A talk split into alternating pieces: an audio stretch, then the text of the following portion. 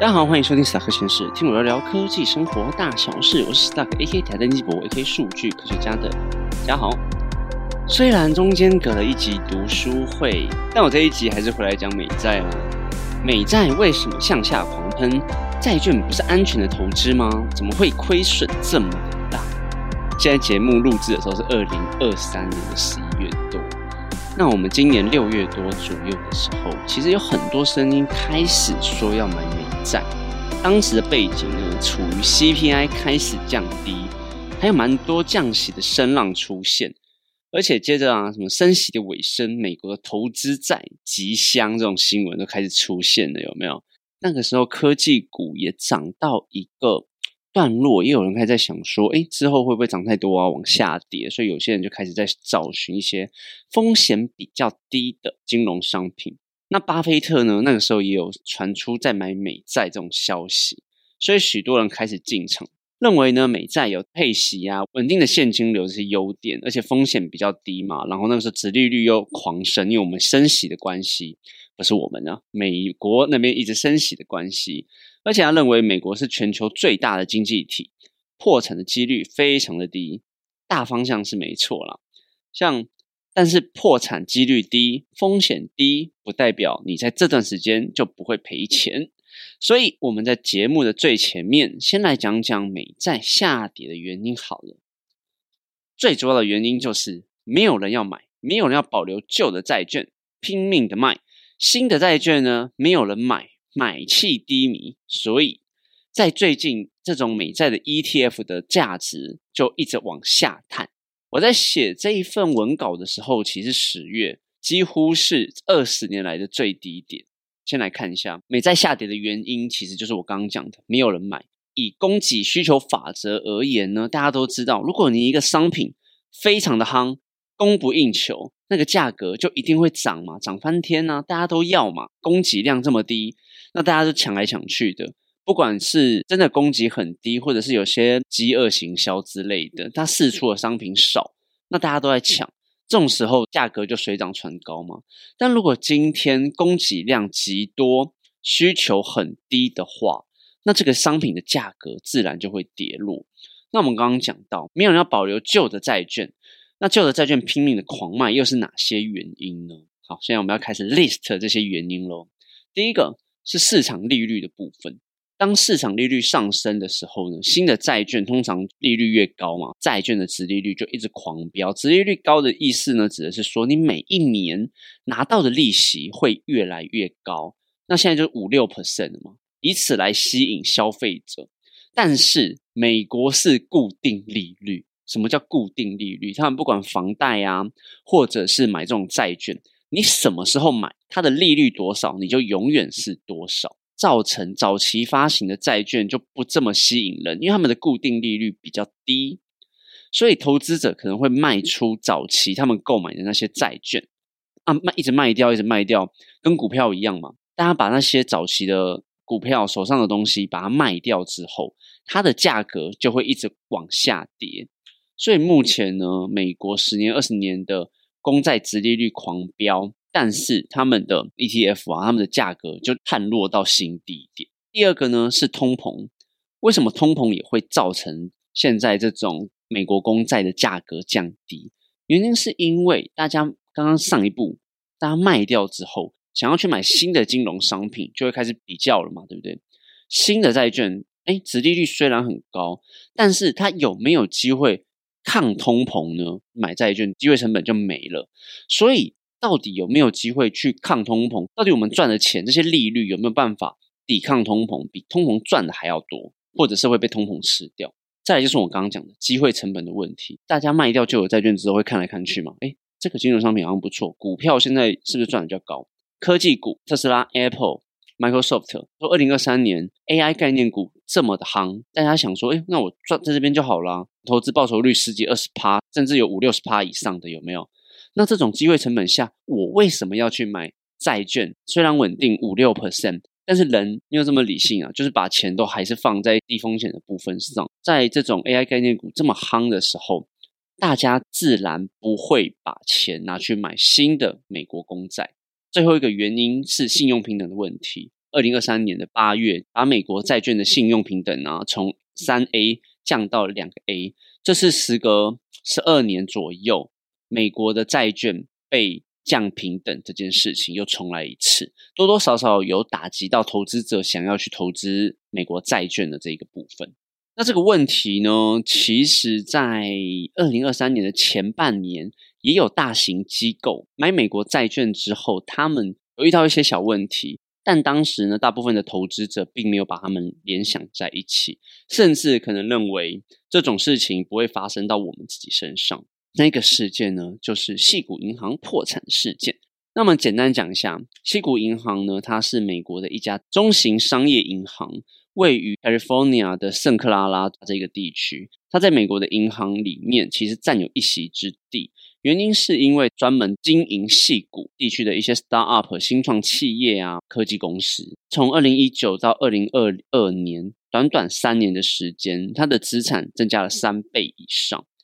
但是呢，因为银行他们最主要的 business model 就是把这些资金呢拿去做更好的投资嘛，然后来做做回报。但是呢，因为细谷银行他们花了一千亿美元这一个金额呢，拿去购买美国长期的公债，但是存户的存款多数是短期存款，却被用来做长期的投资。这个决策呢，显然在今年的前半年会变成一个错误。当我们的投资者在这个大环境不是很好的时候，就会需要大量的现金拿来做使用。但是你细股银行把投资者的钱拿去做长期投资。如果我们的存款人在短时间内都要使用到现金的话，这个现金汇兑短时间内拿不出来的话，就会造成一个非常恐慌的现象，导致细股银行在前半年闹出破产的这危机。那最后当然也是被收购了嘛。当时美国的状况不允许银行业有这么大的危机发生。当时很多分析师啊就鼓吹说：“哦，这又是什么第二次雷曼兄弟啊，会造成一个非常长期的低谷现象。”那现在我们过了半年以上回来看，这个事件是还好。从雷曼兄弟金融危机之后，美国就帮整个金融圈啊多的监管在里面，帮助投资者有更好的保险，还有去审阅银行说：“哎，你们做了这些金融商品之后。”背后到底要怎么保护消费者？慢慢的不会有这么大的银行破产事件会发生。回来我们的标题，债券呢，在一般人的印象中是一个比较相对安全的投资。那为什么亏损会会那么严重？我们刚刚就讲了一切都是利率的问题。当利率上升的时候，投资者可能会先抛售旧有的债券，寻求其他投资机会。以过去呢，我们来摊开来历史数据来看，五年期的公债，当利率上升两 percent 的时候。平均会导致八点九七 percent 的亏损，在这一次升息的规模几乎达到往上升十九码，也就是说，FED 从原本的零点二五 percent 上升到五点二五左右，这种振幅之大，使得细股银行的债券亏损很容易超过十 percent 以上，是非常大的金额。那美国二零二二年开始暴力升息，它的升息幅度就不会像我们刚刚讲的只有两 percent 左右。所以，当大家在投资美国的公债时，真的是要非非常注意。我就随手查了，查了一个台湾元大基金，就是在帮大家兜美国政府二十年国债的 ETF。我们就看到二零二二年到二零二三年美国价值美债价值的惨痛趋势。我抓到二零二三年十月五号最低点是达到二十七点四美元。非常的低，快要到二十年的新低点。录音的时候是十一月二十三号了，所以我又查了一下最近元大都的一个二十年美债零零六七九 B，那现在的价格是在二十八美元左右，又往上升了。所以其实把刚细股银行那个讲完，当细股银行面对到这么大的亏损金额的时候，为了维护，为了维持现金流，虽然不得不把那个债美债。就是换回来嘛，但是因为当时美债就是在低点啊，所以它换回来的时候造成了十八亿美元的亏损，但他们还持有很多很多的美元债券没有卖出。那为了寻求这个资金缺口，所以他们当时就不得不去寻求帮助，所以最后就被并购了嘛。所以从那个时候开始，大家就应该有一个警讯是，公债不是一个稳赚不赔的投资。如果啦，如果大家要把它思考成一个风险极低或趋近于零的投资，也不是不可能，但它还是有一些先决条件，就是要直接买公债，要买直债，在这个到期日之前，不会因为现金的需求或其他理由被迫变现，就像细谷银行一样。只要你有足够的时间，乖乖的等到债券到期日的话，那可能啊，可以安全的拿回本金。为什么我说可能？是因为你是买公司债的话，你要先保佑它不会倒闭。那这一段时间不只是可以拿回本金，还可以拿到利息收入。那利息是高是低呢？就要看当时的利率环境来做比较。但本金是安全的。P.S. 先不论通膨的这个问题，当然我这边讲的不是公债 ETF，我再讲一次，是要买直债。那拿回来的本金面额是等值的。二十年公债到底是不是一个好的投资，真的要见仁见智啊。那换成购买债券 ETF 也不是完全没有风险。当我们利率上升的时候，就像我们刚刚讲的，五年期的公债利率上升两 percent 的时候，平均就会造成大约八点九七的亏损。而且啊，那个时候我们在最前面不是有讲说，巴菲特有去买债券吗？当时我不确定有多少人看清楚看那个报道啦。巴菲特当时买的是短债，那我不知道为什么当时大家很多人呢，或者是一些投顾都叫大家去买什么十年债、二十年长债，所以这才造成说很多人到后来是面临到亏损的这个状况。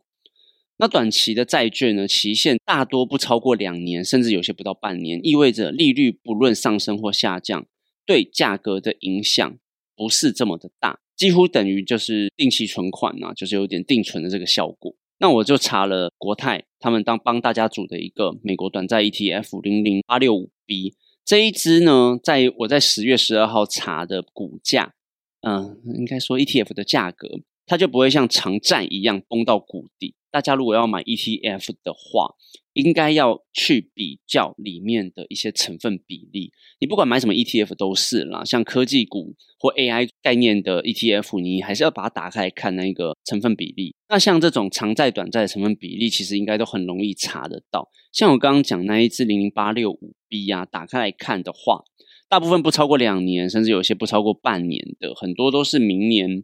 可能两二月啊，或是今年的十二月就到期的那一种 ETF 的名词，有的时候你真的不确定它到底买什么的话，进去看成分股哪一个最准，好不好？听到这边，很多人就会问，到底现在这个状况能不能买债券 ETF？不管在一个月前演讲分享的时候，或现在，我都觉得。讲可以或不可以都蛮奇怪的。我希望我的节目，你不管几年后听，其实都是可以反过来思考的。我不喜欢二分法啦。如果你要二分法的话，你去庙里面卜卜或者是掷硬币最快，好不好？所以在回答这种题目的时候，我会分几个 condition。你们先但看看现在的经济状况，再来思考到底可不可以买。第一个。是鸽派的胜利，也就是说，现在二零二三年的状况是升息很高的状况嘛？如果鸽派胜利，会发生什么事？之后会开始降息，或马上降息？对，如果马上降息的话，大部分的 ETF 都是会往上走的，那你就买。如果你觉得短时间内会降息的话，买没有问题。但是我也在节目重申过很多次，CPI 数值没有到二之前，我觉得 FED 非常难善罢甘休。鸽派的胜利是一个理想的状况，也是对债券最理想的状况。但是大家还是要看现在的经济局势是不是会符合这一个。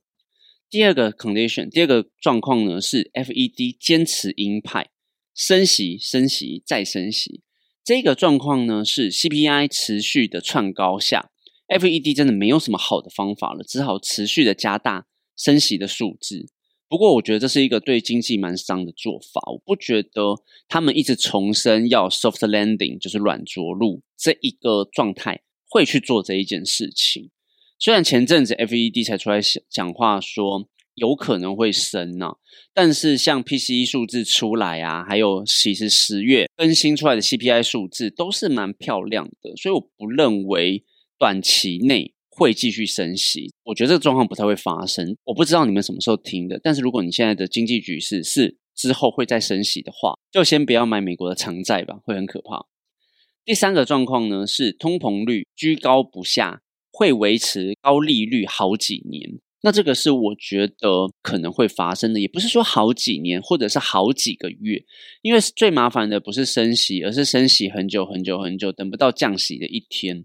现在我看到的状况是，通膨率如果还是维持在一个 FED 没有办法容忍的水位的话，利率就会卡在高点。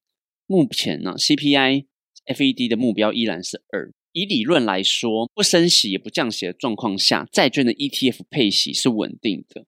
而且在高利率下，殖利率也高，配息理论上也不错，但价格可能不会太好看。